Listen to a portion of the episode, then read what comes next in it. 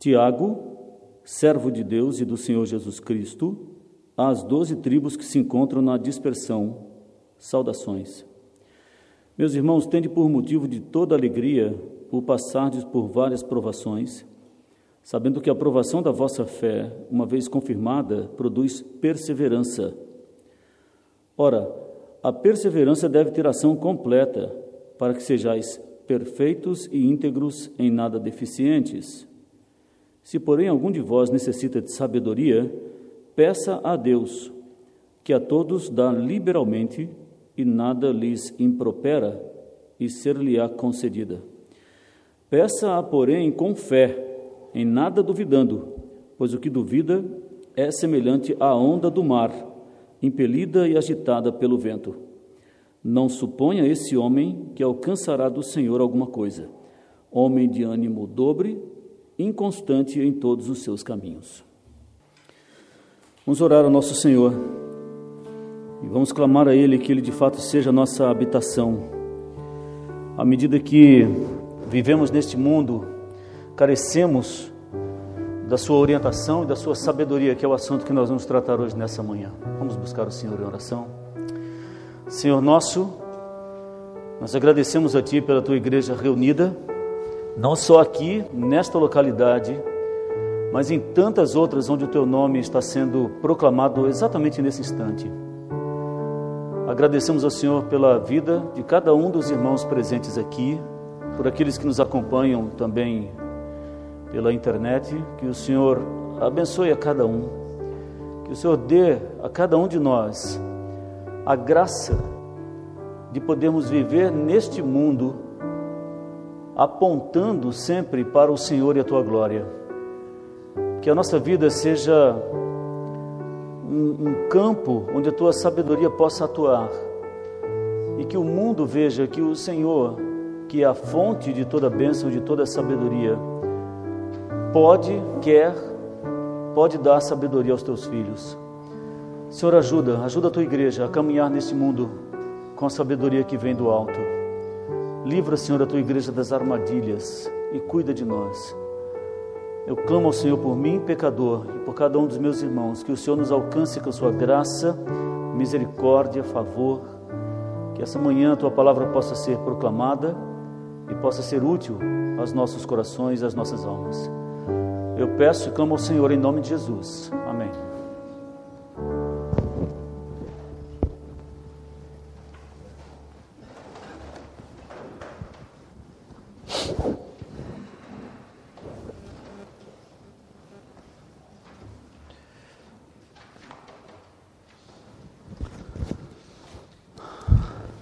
Uma alegria estar aqui nesse, nesse púlpito, onde minha família e eu temos sido abençoados, temos sido alimentados, não só pela pregação da palavra, mas também pela comunhão que, que a Igreja da Lapa tem.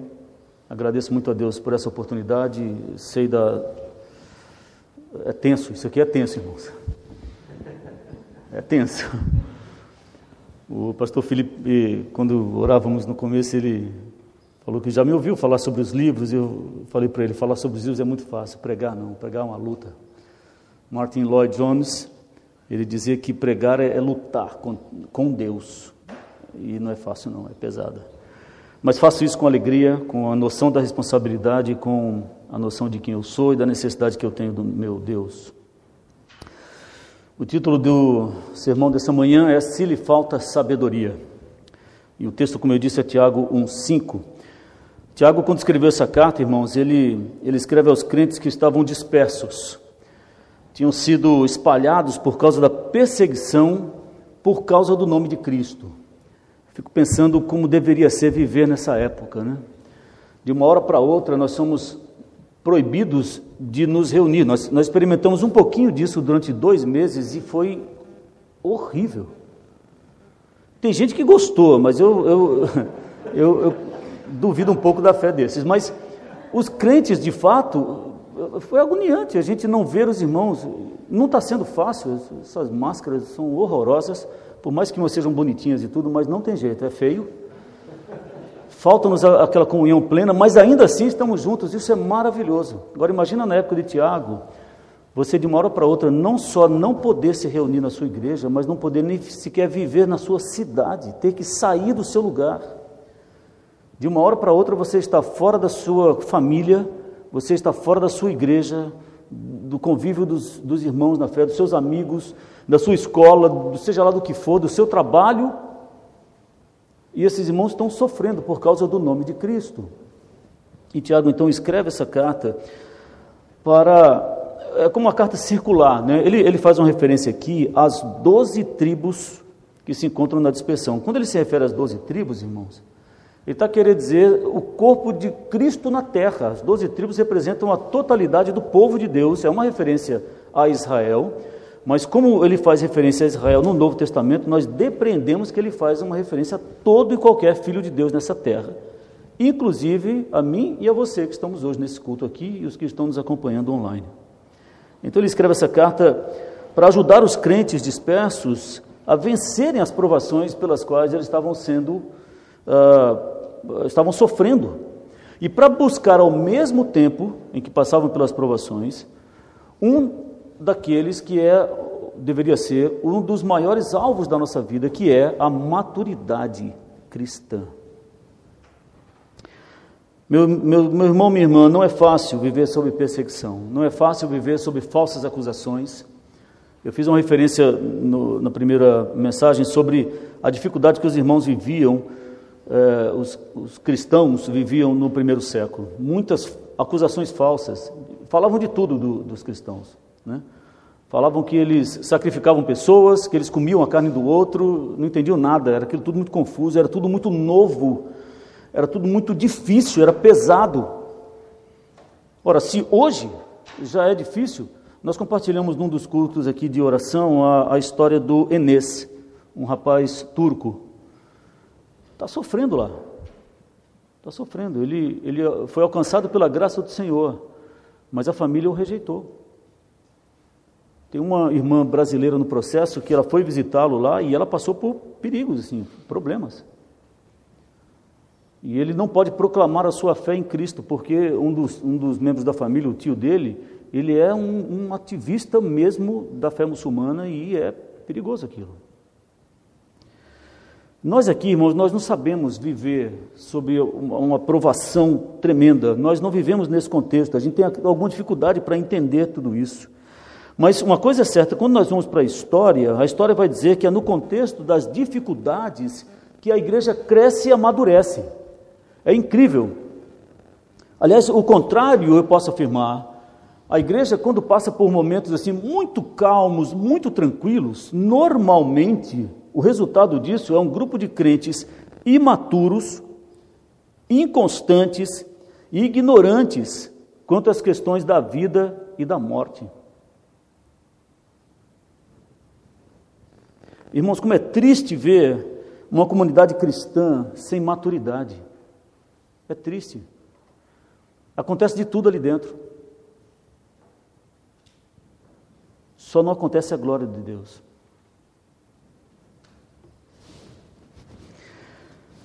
Então aqui, Tiago vai falar sobre o objetivo das provações uh, em nossas vidas. Nós podemos ver esse, esse, nesse trecho dos versículos 2 a 4, eu vou ler novamente, os irmãos acompanhem. Meus irmãos, tende por motivo de toda alegria o passardes por várias provações, sabendo que a aprovação da vossa fé, uma vez confirmada, produz perseverança. Ora, a perseverança deve ter ação completa, para que sejais perfeitos e íntegros em nada deficientes. É um pouco assustador o texto, perfeitos, íntegros, em nada deficientes. Aí eu olho para mim e falo, Senhor, tem misericórdia de mim. Mas a gente sabe que nós vivemos sob a ação do pecado, embora tenhamos sido resgatados pelo sangue do nosso Senhor, que é capaz de nos livrar da punição eterna, nós vivemos ainda neste mundo. O termo aqui não se refere a não pecar de jeito nenhum, mas se refere a ter uma vida madura, de maturidade. Perfeição no sentido de entender o propósito de Deus para a sua vida e viver para a glória dele. Então, Tiago vai falar nessa sessão do, do objetivo das provações. E quando nós lemos Nós, nós percebemos que Tiago aqui ele, ele levanta quatro questões a respeito das provações. A primeira questão é: as provações fazem parte da vida cristã. Não se preocupe, meu amado, se você ainda não passou por nenhuma provação nessa vida, você vai passar. Fica tranquilo em relação a isso, tá bem? Ela vem. Você não precisa correr atrás da aprovação, ela vem. Então, o primeiro ponto é isto: a fé, a, a aprovação faz parte da fé e da vida cristã. Segundo, as provações são variadas. Ele diz aqui, meus irmãos, têm por motivo de alegria passados por várias provações. Não pense você que é uma aprovação só e você já passou, foi aprovado e pronto, é entrei, né? Não, é uma atrás da outra e às vezes vem tudo ao mesmo tempo. Terceira coisa que Tiago ensina aqui é que as provações são passageiras. E aí eu louvo ao meu Deus, porque isso não vai durar para sempre. Sabe esse problema que você está passando agora? Não vai durar para sempre. É bem certo que esse tempo de paz e tranquilidade que você está passando agora também não vai durar para sempre, tá bem? Mas tudo é passageiro aqui, irmão. Vai passar. E a última coisa que Tiago ensina aqui nesse, nessa sessão é que as provações são pedagógicas. Irmão, se tem uma coisa que as provações têm servido para o nosso Deus, é para o nosso ensino. Não sei se eu me fiz entender, ficou esquisita a construção dessa frase. Mas se tem uma coisa que as provações são úteis para Deus, é que ele, ele as utiliza para nos ensinar coisas. Aliás, há muitas pessoas que passam pela vida e não aprendem. É impressionante. Porque lhes falta sabedoria. Então, aqui no versículo 5, ele chega finalmente para mostrar aquilo que é a chave que nos ajuda a passar pelas provas da vida e crescer com elas, e a chave é sabedoria. Nós temos estudado aqui, meus irmãos, essa série intitulada Sabes, um estudo sobre discernimento, e nós temos visto que Deus trabalhou de uma forma espetacular na vida de Salomão. Deus visitou Salomão de uma forma milagrosa. Fez uma pergunta para ele que, que confunde às vezes, né, quem não conhece a literatura cristã. Eu, eu, eu até penso que foi dali que saiu o Aladdin. Lá no Brasil é Aladdin. Acho que o, sujeito que leu aquilo ali, ele falou, rapaz, isso aqui dá uma história boa, inventou o Aladdin, não sei, o Aladdin, enfim. É difícil entender aquilo, mas Deus agiu de forma especial na vida de Salomão, e Deus pode fazer isso de novo? Pode. Pode ser que aqui no meio de nós Deus visite de forma milagrosa, num sonho ou sem sonho, e, e pergunte o, o, qual o seu desejo. Eu fico com medo disso. E você responde, Senhor, eu quero sabedoria. Mas, irmãos, apesar de Deus poder fazer isso, nós temos percebido ao longo dos anos que o Senhor ele tem um certo padrão ao trabalhar com seus filhos quando o assunto é sabedoria. E o padrão é isso que nós lemos Tiago a exortar os irmãos na fé. É pela prova. É pela luta. Muitas vezes é pela dor. Bom, vamos definir primeiro o que significa a palavra sabedoria nesse contexto aqui, né, como ela é usada nesse texto. Embora nós sempre tenhamos muitas pessoas inteligentes convivendo conosco, nós não podemos nos enganar. Sabedoria não é inteligência. Uma coisa não é igual à outra. Eu vou tratar sobre isso um pouco mais tarde. Nós uh, vemos que muitas pessoas inteligentes, muitas vezes, tomam decisões absolutamente tolas. E nesse tempo de pandemia, então, é que a gente vê cada uma, né? E eu estou falando do mundo todo. Cada dirigente aí que toma cada decisão maluca, né? São muito inteligentes, mas. A sabedoria de Deus, meus irmãos, nos capacita a viver para a glória de Deus e para o bem das outras pessoas. É a sabedoria de Deus que nos permite ver e compreender a vida do ponto de vista dele. E aí é onde entra a nossa dificuldade, porque nós vivemos num mundo que nega o Senhor e, consequentemente, nega a sua sabedoria, e isso invade a nossa vida, coração, mente. Nós somos alimentados diariamente por um sistema que não tem nada a ver com a sabedoria do Senhor. Mas à medida que nós avançamos nas provações e provas da vida, especialmente quando passamos por sofrimento, a sabedoria de Deus vem e ela nos ensina, ela nos ajuda a tomar decisões certas, decisões corretas. Deixa eu fazer uma pergunta. Já houve algum tempo na sua vida em que você precisou de respostas para um problema específico que você estava a passar, mas parecia que você não conseguia ver a solução do problema? Ou então, mesmo se esforçando para desvendar as coisas, tentar entender, achar uma solução, parecia que a resposta para aquele problema não vinha de jeito nenhum. Tiago 1,5 promete, meus irmãos, isso é uma promessa, que se nós formos a Deus, quando precisarmos de sabedoria, Ele nos dará as respostas. O versículo diz: Se, porém, algum de vós necessita de sabedoria, peça a Deus, e a promessa está aqui, que a todos dá liberalmente, nada lhes impropera. Essa palavra aqui, ela é traduzida na NVI como a todos dá livremente. Na século 21, a tradução é até melhor, diz assim: é, peça sabedoria a Deus que a concede livremente a todos, sem criticar, é o mais próximo daqui, né? sem censura, e lhe será dada. Essa é a promessa maravilhosa. Peça a Deus, e Ele vai dar.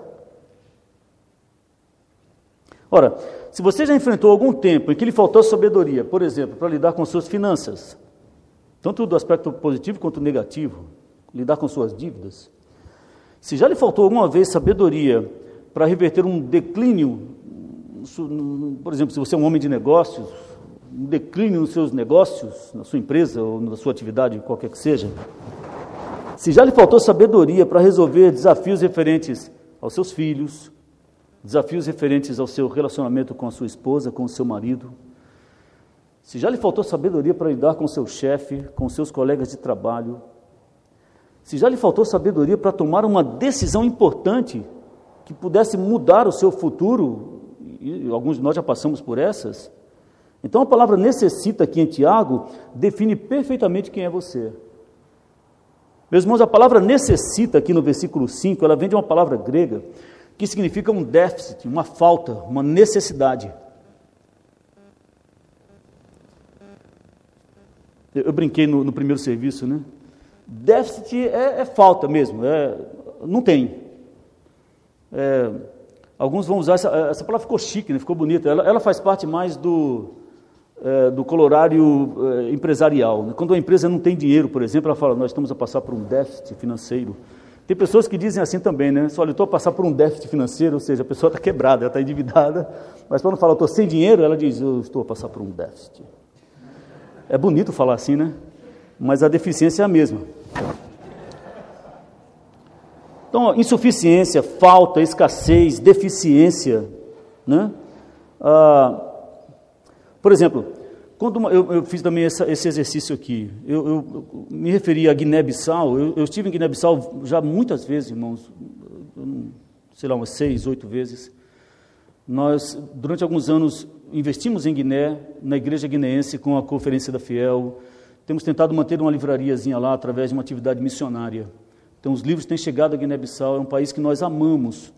E toda vez que a gente vai em Guiné, a gente vê, por exemplo, uma, um déficit que atinge muito a população, é o déficit da, do fornecimento de energia elétrica. Isso atrapalha o desenvolvimento de um, de um país, de uma comunidade, de uma cidade que seja. E no caso de Guiné, é o país todo. Ou seja, qualquer déficit em nossa vida, em qualquer área, é um problema. Eu li um exemplo, vou compartilhar novamente aqui, um exemplo de um, de um irmão chamado Rick Henner. Ele conta quando a família dele se mudou para a União Soviética em 1986. A família dele mudou uh, no fim do período da perestroika. Perestroika é uma palavra russa que quer dizer reconstrução. Ela fazia parte de um conjunto de políticas adotadas por Mikhail Gorbachev. Alguém aqui já ouviu esse nome? Falar nesse nome é conhecido, né? Eu não sei porque a, a história de Mikhail Gorbachev me atraiu tanto que eu coloquei o nome da minha primeira filha com o nome da esposa dele, a Raíssa. Ele era um homem, foi um homem importante, eu gosto demais de, de, de acompanhar, uh, ter acompanhado, foi, na época eu tinha 18 anos de idade, então estava conhecendo o mundo. e eu estudei bem aquela época lá. Era o fim da, da União das Repúblicas Socialistas Soviéticas e a entrada assim num modelo econômico diferente. Mas o Rick Renner mudou para lá uh, no fim desse período e ele vai dizer, eu vou ler um, um, um trecho do testemunho dele, ele diz assim, havia escassez ou déficit de quase todos os tipos de produtos, mas era bem problemático encontrar, especialmente açúcar, farinha, ovos, leite, manteiga, carne e gasolina. Procurávamos loja após loja, tentando achar aqueles produtos quase inexistentes, e se de repente esses itens se tornavam disponíveis, a notícia corria tão rapidamente pela cidade que as filas logo se formavam quase instantaneamente nas ruas e portas de lojas. Os cidadãos ficavam naquelas filas durante horas, agarrando-se à esperança de que haveria produto suficiente quando chegasse a sua vez. Entretanto, os que estavam no fim das filas, normalmente, costumavam voltar para casa desapontados porque não havia produto suficiente. Aliás, se uma pessoa não tivesse os tais cupons de racionamento emitidos pelo governo, que eram necessários para comprar os tais produtos, não adiantava nem ir para a fila, mesmo que tivesse dinheiro no bolso. Se acabasse os cupons de racionamento, acabou o suprimento, só no mês seguinte. Assim, isso significava que as pessoas tinham muito cuidado ao usar açúcar, farinha, ovos, leite, manteiga, carne e gasolina. Era tudo bem racionado. O sistema estava economicamente falido e a escassez ou déficit existentes eram tão abrangentes que afetava toda a nação. E ele encerra o testemunho dizendo assim: Por experiência pessoal, posso dizer que esse tipo de escassez, quando existe, afeta grandemente a capacidade de uma pessoa existir e operar normalmente. Pela graça de Deus, irmãos, nós não sabemos o que é isso. E olha que estamos a passar por um período de crise. Mas o Senhor tem sido gracioso conosco e não tem permitido que nós passemos por isso. Esses exemplos de escassez que eu dei aqui, de déficit, eles, eles poderiam ser descritos pela, pela mesma palavra que Tiago usou para necessita, aqui no versículo 5. Só que a necessidade que Tiago se refere aqui no versículo 5 não é de açúcar, farinha, ovos, leite, manteiga, carne ou gasolina.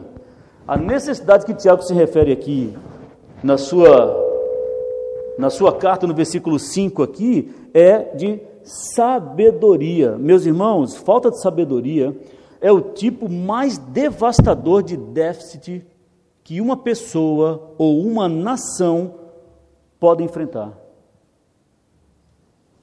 Porque a sabedoria ela tem as respostas para as questões da vida.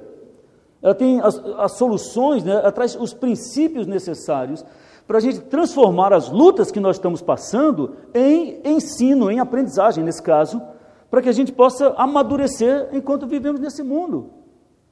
Ora, uma pessoa que não tem sabedoria, ela sofre para resolver problemas com as suas finanças, para resolver problemas com seus relacionamentos com esposa, com filhos, com patrões, com, com colegas de trabalho, com a tomada de decisões. Então, quando a pessoa não tem sabedoria, ela sofre. Alguns paralisam até, não sabem o que fazer. O primeiro problema que aparece, ela trava. Ela não sabe o que fazer. A palavra sabedoria, nós já vimos várias vezes aqui, né? Vem do grego sofia, que é muita coisa, é revelação, percepção especial, conhecimento, inteligência, pode ser traduzida de várias formas. Agora, como eu já disse aqui, irmão, sabedoria não é igual a inteligência. O fato de alguém ter um diploma universitário, por exemplo, não significa que ela tem sabedoria. Aliás, eu posso garantir para vocês que as universidades estão a formar muitos tolos. Gente intelectualmente brilhante tem diploma espalhado pelas paredes da sua casa, o seu escritório está cheio de diplomas lá, coisa mais linda. Mas ele é incapaz de tomar uma decisão correta na vida. Tem uma percepção infrutífera daquilo que significa viver.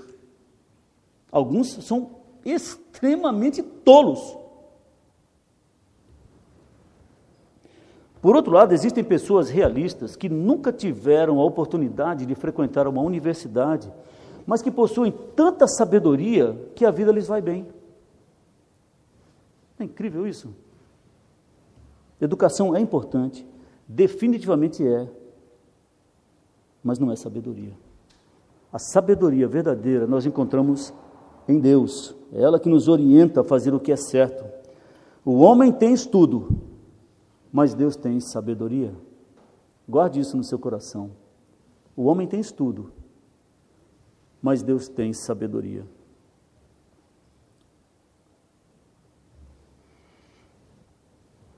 Deixa eu fazer uma pergunta para você. Será que você está passando exatamente agora por algum problema que você precisa de sabedoria para resolver?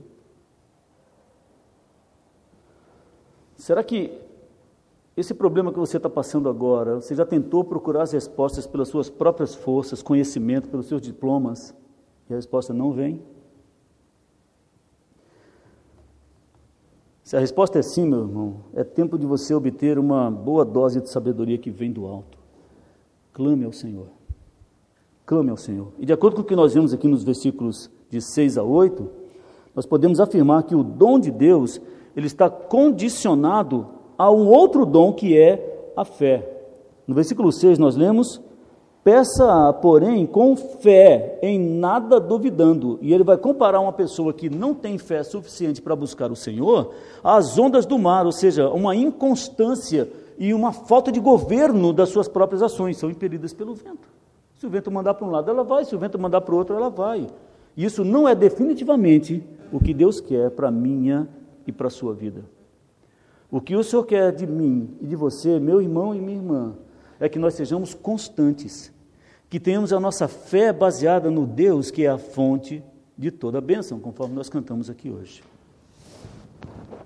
E é por isso que Tiago diz: se alguém de vós tem é, necessita de sabedoria, peça a Deus. Meu querido, não é automático. Aliás, não é místico. Né? Tem uns que vão procurar sabedoria na meditação. É, eu tenho alguma dificuldade com isso, né? Sabe que ela, tem, tem uns que tem umas poses. Olha, para você ganhar sabedoria, você, você senta de um determinado jeito, você fecha os olhos, você faz um som. Hum, e aí a sua mente vai se invadir de paz e de calma. Se eu fizer isso, eu enlouqueço. Isso não funciona para mim. A sabedoria vem de Deus. E Deus revelou a sua sabedoria na sua palavra. A sabedoria, ela, ela, ela vem de Deus de forma gratuita, Ele não censura, mas é necessário que você peça. Clame ao Senhor. Clame ao Senhor. Aliás, a palavra peça aqui, ela tem uma, uma condicionante que é muito, muito interessante. Ela vem de outra palavra grega que ela, ela descreve a figura de um pedinte. Sabe um pedinte? Uma pessoa que não tem nada, nada. Isso sou eu e você, irmão. O que, que nós temos nessa vida para oferecer a Deus? Quem foi o seu conselheiro? Algum de nós aqui? Então é interessante quando ele usa essa palavra. Há uma outra palavra na Bíblia, em grego, cuja tradução também é pedir, que não é essa. É engraçado, é interessante isso. A outra palavra em grego, que está na Bíblia traduzida por pedir, é um pedido assim de igual para igual. É quando uma pessoa do mesmo nível, um irmão pede uma coisa a outro irmão. Mas essa palavra aqui não. Essa palavra é de um pedinte para alguém superior, que é exatamente a nossa condição diante de Deus. E para encerrar, uma outra questão aqui que está no texto é: quando o Tiago diz para pedir a Deus, irmãos, ele não está sugerindo. Isso aqui não é uma sugestão. O tempo verbal aqui é imperativo. Se alguém tem falta de sabedoria, peça. Isso é uma ordem. Sabe por que, que eu e você às vezes sofremos muito nessa vida? Porque nós desobedecemos essa ordem. A gente acha que sabe resolver as nossas questões e nós não procuramos o Senhor. Não, pode deixar que eu sei, Senhor. Está tudo controlado.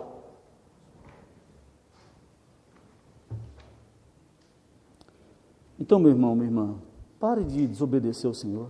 Obedeça esse mandamento hoje mesmo. Busca o Senhor. Peça perdão se for o caso. Senhor, eu tenho tentado resolver os problemas à minha maneira. Mas eu preciso do Senhor. Eu preciso do Senhor. E Ele dá. Isso é maravilhoso. É da natureza de Deus dar. Um dos seus atributos é exatamente esse. Ele é doador. Ora, Ele, ele ama tanto que Ele deu o seu próprio filho. Será que Ele nos dá não nos daria sabedoria, sendo que Ele prometeu que dá?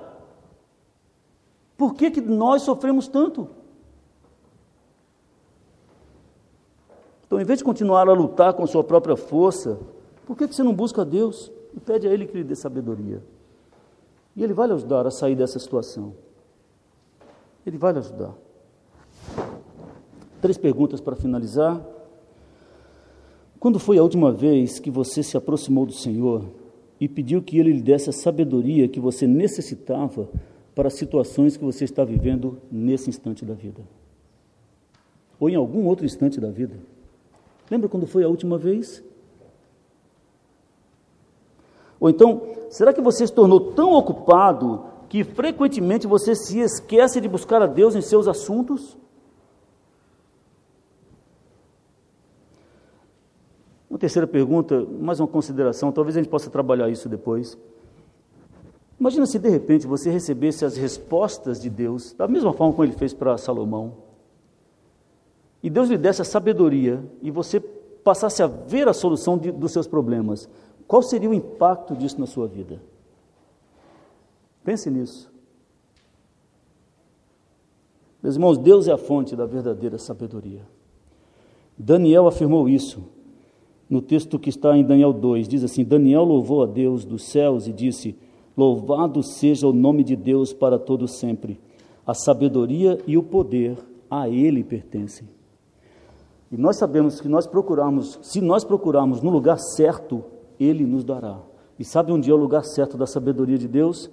É no nosso Senhor Jesus Cristo. Paulo afirmou isso quando ele escreveu aos Coríntios.